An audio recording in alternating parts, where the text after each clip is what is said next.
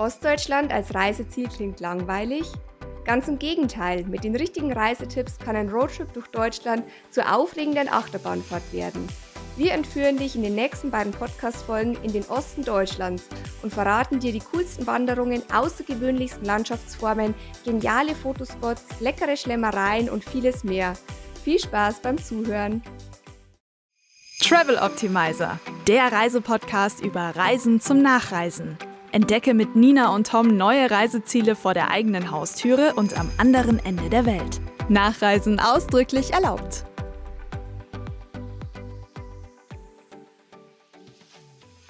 Servus zu einer neuen Podcast-Folge über Deutschland, um genau zu sein über Ostdeutschland. Die Reiseblogger Jasmin und Chris vom Reiseblog Glücksreisen hoch 2 haben das Corona-Jahr genutzt, um die schönen Ecken vor der eigenen Haustür zu entdecken, sozusagen. Und ja, ich freue mich, dass ihr hier seid, ihr beiden. Hallo erstmal. Hallo. Hallo. Ja, zwei Wochen lang ging es ja für euch quer durch Deutschland und ein Abenteuer ist bei einem Roadtrip eigentlich immer vorprogrammiert. Und was die beiden jetzt genau alles erlebt haben und welche Orte und Erlebnisse sie besonders weiterempfehlen können, hört ihr jetzt dann in den nächsten beiden Podcast-Folgen, also in dieser und in der nächsten. Und als erstes möchte ich euch Jasmin und Chris aber mal ganz kurz vorstellen.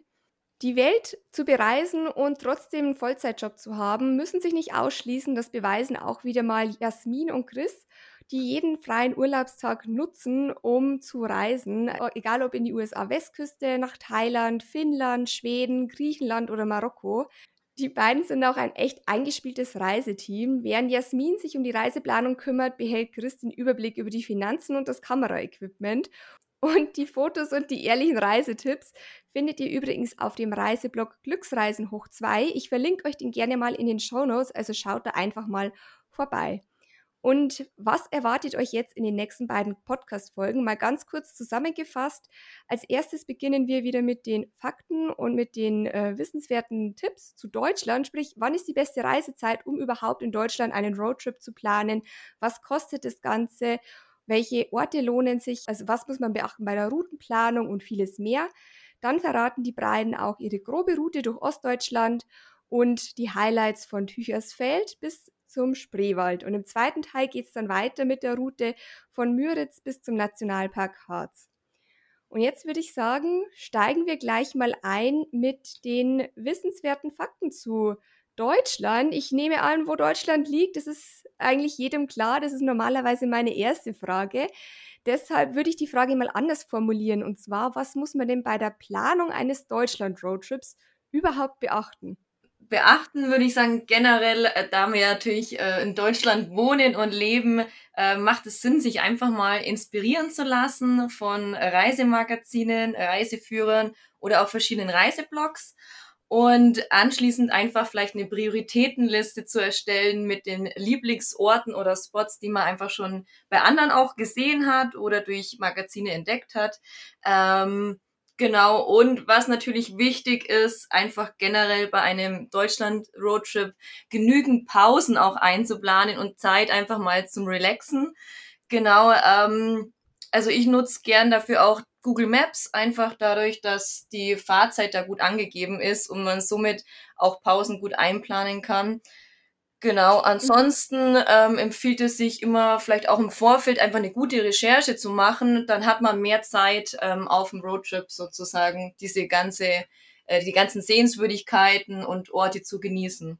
Ja, ja, das stimmt. Zum Thema Google Maps ist ein gutes Stichwort, weil das benutzen wir eigentlich auch immer, um, um uns im Vorfeld einfach alle Sehenswürdigkeiten einzuspeichern, um natürlich auch die Fahrzeiten zu checken, Hotels und so weiter, weil dann hat man einfach den Stress während der Reise nicht, dass man jetzt nochmal die Adresse vom Hotel googeln muss oder die Adresse von der Sehenswürdigkeit, sondern man kann sofort die Navigation starten sozusagen. Ja, genau. Und was würdet ihr jetzt sagen? Die meisten haben ja irgendwie, wenn dann zwei oder drei Wochen am Stück Urlaub. Reicht es, um jetzt einen kompletten Deutschland-Roadtrip zu planen oder sollte man sich auf eine Region ähm, festlegen?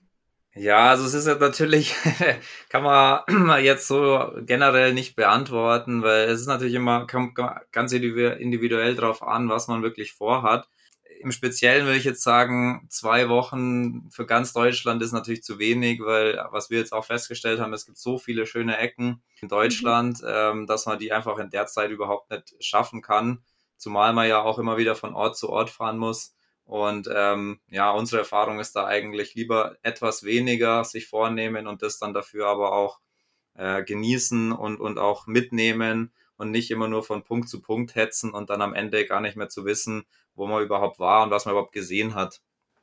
Mhm. Ja, das stimmt. Was war jetzt für euch eigentlich so der ausschlaggebende Grund für Ostdeutschland?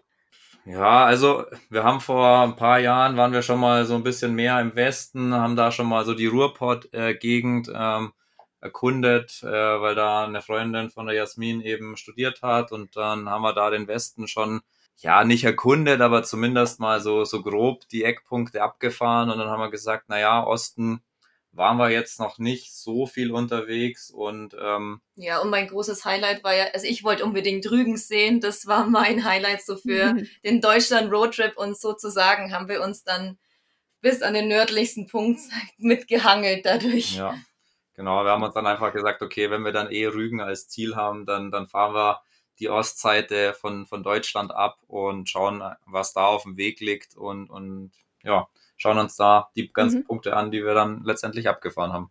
Und jetzt mal Hand aufs Herz, hättet ihr einen Deutschland-Roadtrip auch geplant, wenn jetzt Corona nicht gewesen wäre?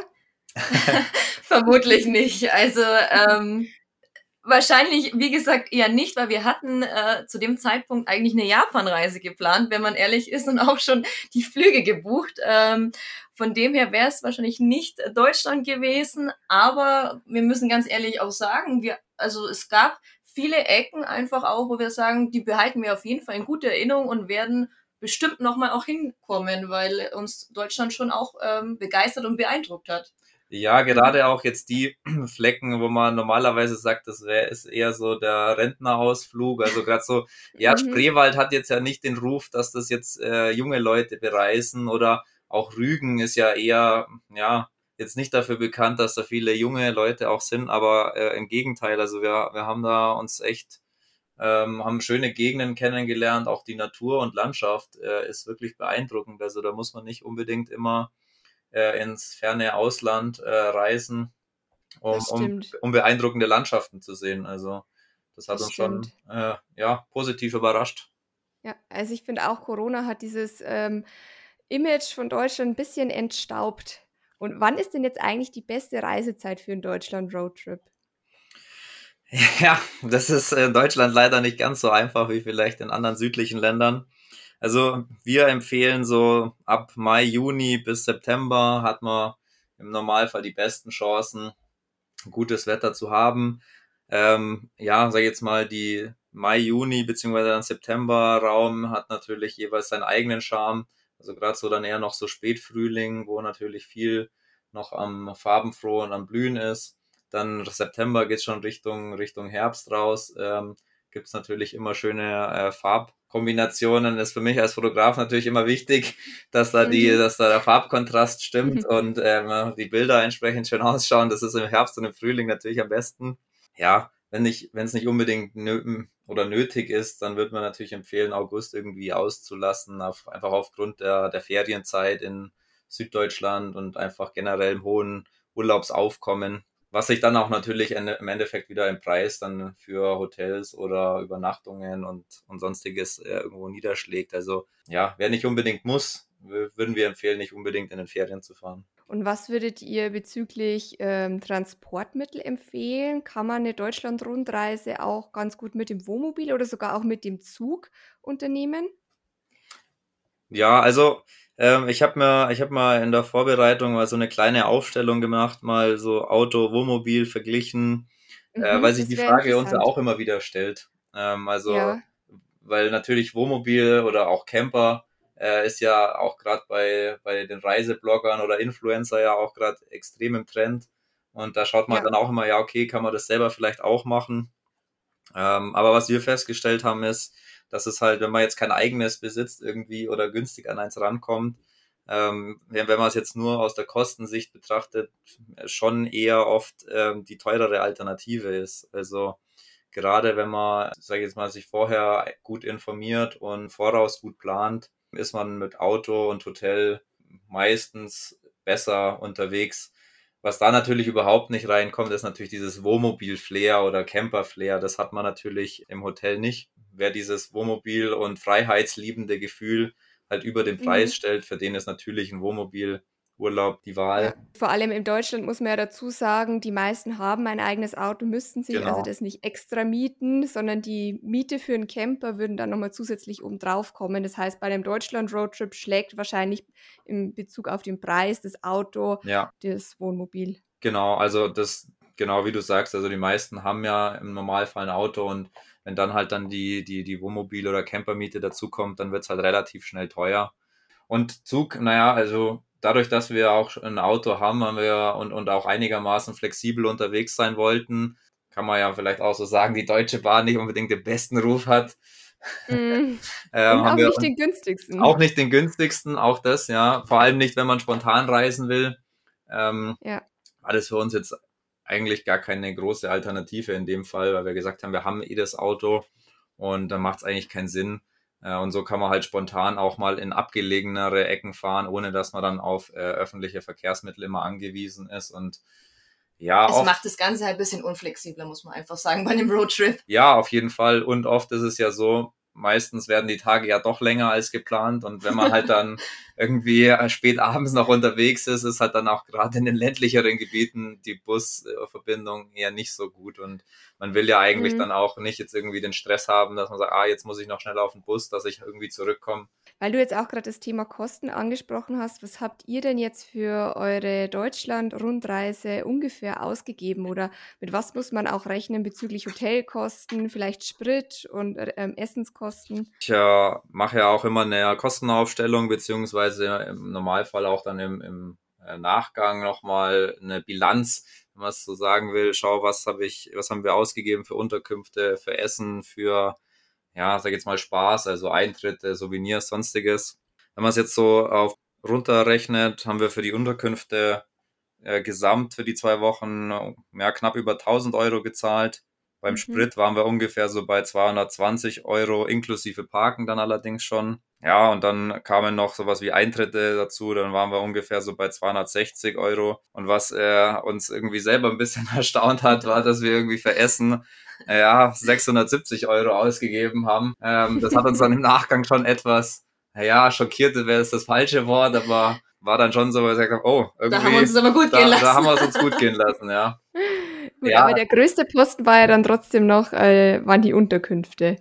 Ja, das ist richtig. Genau, also ist natürlich, äh, wir haben alle Unterkünfte mit Frühstück gebucht einfach, ja, wenn man im Auto unterwegs ist, dann hat man natürlich dann keine Möglichkeit, irgendwie selber dann zu kochen oder so. Deswegen haben wir da geschaut, dass wir irgendwie immer Unterkünfte finden mit Frühstück. Ja, wir versuchen da auch immer so ein bisschen das beste Preis-Leistungs-Verhältnis irgendwie rauszusuchen. Also wir schauen schon, dass es jetzt nicht unbedingt das günstigste überhaupt ist und auch nicht das teuerste, aber halt irgendwie so, dass halt auch das Sinn macht und dann auch vielleicht von der Lage her ganz gut ist. Also Gerade dann auch in mhm. Dresden zum Beispiel, in den Städten haben wir, suchen wir da schon was, wo irgendwie zentraler ist, dass man halt dann gleich zu Fuß losgehen kann ähm, oder dann mal abends nochmal in die Stadt reingehen kann, ohne jetzt immer Auto äh, nutzen zu müssen. Und mhm. ja, dementsprechend sind halt dann die Hotels oder Unterkünfte dann einfach ein bisschen teurer. Aber ja, gut, aber so grob überschlagen habt ihr also für die zwei Wochen ähm, Ostdeutschland Roadtrip pro Person gut 1000 bis 1100 Euro ausgegeben. Genau, genau. Gut, ich glaube, ich überlege gerade, ich glaube, ja gut, ein bisschen mehr haben wir ungefähr für drei Wochen Thailand gebraucht, inklusive Flug und allem drum und dran. Also Deutschland ist natürlich jetzt kein günstiges Reiseziel, aber man spart sich ja immerhin den, den Mietwagen. Genau, also man kann natürlich also dann schon noch an den ein oder anderen Ecken auch sparen. Also wie gesagt, beim Essen wäre so dann auch unser, unser Punkt, wo wir sagen, na okay, da kann man schon deutlich reduzieren. Es war jetzt halt auch mhm. so durch Corona bedingt einfach, ja, man hatte diese ja, Sehnsucht irgendwie dann doch mal wieder essen zu gehen und dadurch, dass man ja doch lang nichts machen konnte, ja, haben wir uns das dann einfach auch gegönnt, äh, dann öfter einfach mal ins Restaurant zu gehen statt irgendwie Zum vielleicht. Sushi essen ja, in Japan. Dann springen wir einfach mal rein in eure Route. Vielleicht könnt ihr es mal ganz grob beschreiben, sodass man sich, wenn man sich jetzt Deutschland als Karte ähm, bildlich vorstellt, mal eine grobe Ahnung hat, wo ihr denn lang gefahren seid. Wir sind gestartet eben von Augsburg aus in die fränkische Schweiz und dann weiter über Dresden mit äh, sächsischer Schweiz und äh, anschließend Spreewald und äh, oben genau die äh, Mecklenburgische Seenplatte mit dem äh, Hauptreiseziel, sage ich mal, Rügen. Genau, und mhm. von dort aus dann wieder zurück übers Harz nach Hause. Und was da für Highlights gab, das schauen wir uns jetzt am besten nochmal im Detail an. Du hast es ja vorher schon gesagt, auch euer erster Stopp war Tüchersfeld. Um ehrlich zu sein, habe ich das noch nie gehört. Was hat euch denn dahin verschlagen? ähm, das stimmt, ich habe es tatsächlich davor auch noch nie gehört. ähm, es war so, ich habe einfach mal recherchiert, was so auf dem Weg liegt. Und ich glaube tatsächlich, wenn ich mich recht erinnere, habe ich es als erstes in einem ADAC-Reisemagazin gelesen und dachte mir generell so fränkische Schweiz, klingt interessant, liegt auf dem Weg kann man sich mal anschauen. Und äh, dieses Tüchersfeld wurde eben so als kleines, süßes Dorf beschrieben, das man einfach vielleicht auch mal entdecken kann oder besuchen kann äh, mit kleinen Fachwerkshäusern.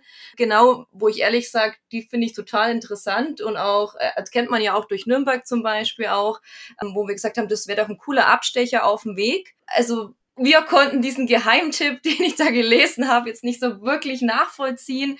Ähm, ich denke, so Wandern in der fränkischen Schweiz macht dann tatsächlich mehr Sinn, wenn man sich da einfach nochmal äh, einen Tag dafür opfert und sagt, man geht dafür lieber wandern. Oder eben tatsächlich in der fränkischen Schweiz, ich glaube, Pottenstein habe ich auch noch als Tipp gelesen. Äh, da gibt's äh, eine Teufelshöhle, die man da besichtigen kann wo vielleicht interessanter gewesen wäre. Genau, also Tüchersfeld selber würden wir jetzt nicht nochmal anschauen oder empfehlen. Ja, es mhm. war halt, es lag halt ähm, auf dem Weg und es war als Abstecher ganz nett, aber jetzt extra hinfahren würden wir jetzt nicht nochmal. Ja, wir waren ja auch schon mal in der fränkischen Schweiz. Was da tatsächlich sehr schön ist, sind die ganzen Höhlen. Da gibt es ja mehrere. Ich glaube, genau. in Rottenstein, wie du schon gesagt hast, gibt es einige. Also wenn jemand auch vom Süden aus losstartet in den Osten, kann man das mit Sicherheit schon auch als Zwischenstopp mit einplanen. Genau. Aber es war für euch ja nur ein Zwischenstopp auf dem Weg nach Dresden, oder? Genau, also das war tatsächlich nicht als jetzt lange Aufenthaltsdauer geplant, sondern wirklich nur mhm. ein kleiner Zwischenstopp sozusagen, um die Beine mal zu vertreten. Und was sind dann die Highlights in Dresden, die man auf keinen Fall passen sollte? Ähm, Dresden würden wir sagen, natürlich ganz bekannt die Frauenkirche. Ich glaube, die, die muss man einfach auch gesehen haben. Bei uns war es leider so, wir wären gerne reingegangen. Die ähm, war wegen Corona geschlossen. Genau, mhm. ähm, ansonsten äh, die Semperoper Oper haben wir dann auch ähm, besichtigt. Das war sehr cool, fand ich. Mhm. Ja, das war auf jeden Fall, war auf jeden Fall auch ein Highlight. Denke ich mal, gibt's ja so auch nicht überall. Von dem her war das, war das schon auch, wir, wir hatten da Glück, dass da zu dem Zeitpunkt auch schon wieder Führungen möglich waren. Äh, war ja durch Corona tatsächlich mhm. gar nicht so einfach. Ähm, haben dann aber äh, eine Führung bekommen. Äh, das Gute war in dem Sinne, dass die Gruppen alle relativ klein dann waren was in dem Fall dann schon vorteilhaft ist, weil dann bekommt man einfach mehr mit, kann ist näher an dem äh, den Führern dran und so, um auch da auch mal nachzufragen oder mehr Informationen zu bekommen. Das war an der Stelle dann äh, recht gut. Und, ja, war doch sehr mhm. beeindruckend. Wie kann man sich so eine Führung durch die Oper vorstellen? Also kommt man da auch in den Backstage-Bereich oder ist das Gebäude an sich eigentlich das Beeindruckende? Ja, eigentlich ist das Gebäude an sich das Beeindruckende und natürlich auch mit der Geschichte dahinter. Natürlich dann auch äh, einfach durch den Weltkrieg wurde ja viel zerstört, wurde wieder viel aufgebaut. Auch die Geschichte hinter mhm. dem, dem Architekten äh, und äh, wie das alles entstanden ist. Ähm, und ja, für die Zeit auch einfach äh, ein ja, enormes Bauwerk, einfach eine enorme Bauleistung. Backstage konnte man dann leider nicht. Und da wurde, da, da geht die Führung nicht vorbei. Wobei ich jetzt auch nicht mehr ganz sicher bin, ob das jetzt auch nur dann wegen Corona war oder ob man dann im Normalfall ähm, auch mal im Backstage-Bereich reinkommt. Was ist euch von Dresden sonst noch so in Erinnerung geblieben, was ihr auch weiterempfehlen würdet? Der Zwinger, würde ich sagen. Ich fand, das war auch schon, ähm, also ich fand, es war ein beeindruckendes Gesamtkomplexgebäude, kann man sagen. Und das fand ich schon auch schön. Da konnte man ja einfach reinspazieren, so einen kleinen Spaziergang dadurch machen. Das war ja wirklich eine, eine schöne, beeindruckende Parkanlage, sage ich mal, wo ich schon auch äh, sagen muss, fand ich schon cool. Und was uns auch so beeindruckt hat, war einfach dieses Mauerwerk oder mhm. diese generelle Gebäude, weil wir hatten immer den Eindruck generell von Dresden, Dresden ist so düster und so dunkel wirkt es oft und waren eigentlich positiv von Dresden überrascht, würde ich jetzt sagen, so grundsätzlich, dass es natürlich an den Steinen liegt. Ähm, zum einen, wenn es vor allem regnet, genau, was ja eben auch erklärt worden ist und ansonsten uns nicht so düster in Erinnerung geblieben ist. Ja, es ist ja oft, also mhm. äh, viel in Dresden wird ja mit diesen Kalksteinen äh, gebaut. Also alle oder fast alle Gebäude, die irgendwie älter sind, äh, sind eben mit diesen Kalksteinen gebaut, die halt auf natürliche Weise einfach irgendwann schwarz werden und, und grau werden, was dann äh, irgendwie ausschaut, als würde man die Gebäude nicht pflegen. Ne? Irgendwie halt mhm. halt auch den Eindruck macht, ja, wie schaut das denn aus und kann man das nicht renovieren? Äh, tatsächlich ist es aber so, dass das einfach eine natürliche Schutzschicht ist von dem Material selber, das äh, eigentlich eher schädlich wäre, dann ja, mhm. das wegzumachen. Was dann natürlich im, im, Kontrast richtig schön ist, wenn man dann mal nachts durch Dresden ne, geht, weil da sehr viel beleuchtet ist und äh, man gerade dann auch ähm, ja, über den Fluss dann schöne als Fotograf wieder, da kommen wieder die, die fotografischen Blickpunkte rein, einfach dann auch schöne Spiegelungen ergibt und ähm, gerade die äh, in Anführungszeichen Skyline von Dresden ähm, ja auch mit der Frauenkirche dann auch wunderschön beleuchtet äh, ist in der Nacht. Also das ist auf jeden Fall empfehlenswert, ähm, sich nochmal nachts auf die Beine zu machen und, und durch Dresden zu gehen. Mhm. Wie lange wart ihr denn dann eigentlich in Dresden? Wir waren drei, Tage. Tage. in Dresden, haben aber Dresden und die sächsische Schweiz dann, Schweiz dann mitgemacht, weil wir einfach von Dresden aus dann da den Startpunkt gewählt haben. Deswegen okay. waren wir da ein bisschen länger. Genau, aber ein Tag an sich jetzt nur für Dresden verwendet sozusagen. Aber unser Airbnb, das wir da gemietet hatten, ja. ähm, waren wir drei Tage an sich zusammen in Dresden. Okay, das ist auch cool, wenn man eben nicht jeden Tag dann umziehen muss bei einem Roadtrip, sondern einfach dann auch mal drei Tage am Stück ist und von dort aus die Umgebung erkundet. Und Sächsische Schweiz hat, glaube ich, jetzt spätestens letztes Jahr jeder zumindest schon mal gesehen, in dem Bild oder davon gehört. Was gibt es denn jetzt da zu sehen? Also mir kommt da sofort immer dieses berühmte Bild von dieser Basteibrücke in den Sinn. Ja, der Malerweg sagt mir auch genau. was. Genau.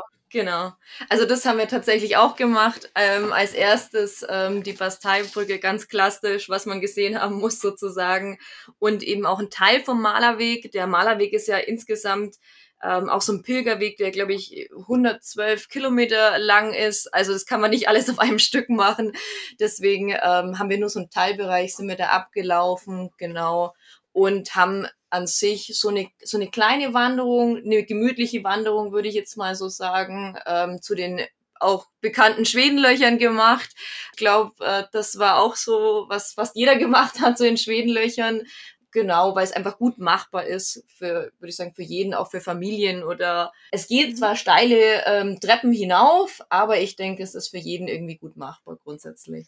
Ja, also man hat auf jeden Fall gemerkt, dass letztes Jahr viele Leute in Deutschland unterwegs waren und glaube ich, die sächsische Schweiz war mit einer der sehr gut besuchtesten Regionen in Deutschland. Also ähm, da war doch schon sehr viel los und ähm, manchmal mhm. hat man mhm. auch gedacht, okay, also bei vielen Leuten äh, mit Abstand, da war dann teilweise schon sehr eng. Also gerade ja, über die Basteibrücke einfach auch durch die durch die Brücke selber war dann hohes Gedränge auch und ähm, je nachdem, zu welcher Uhrzeit man einfach auch ist.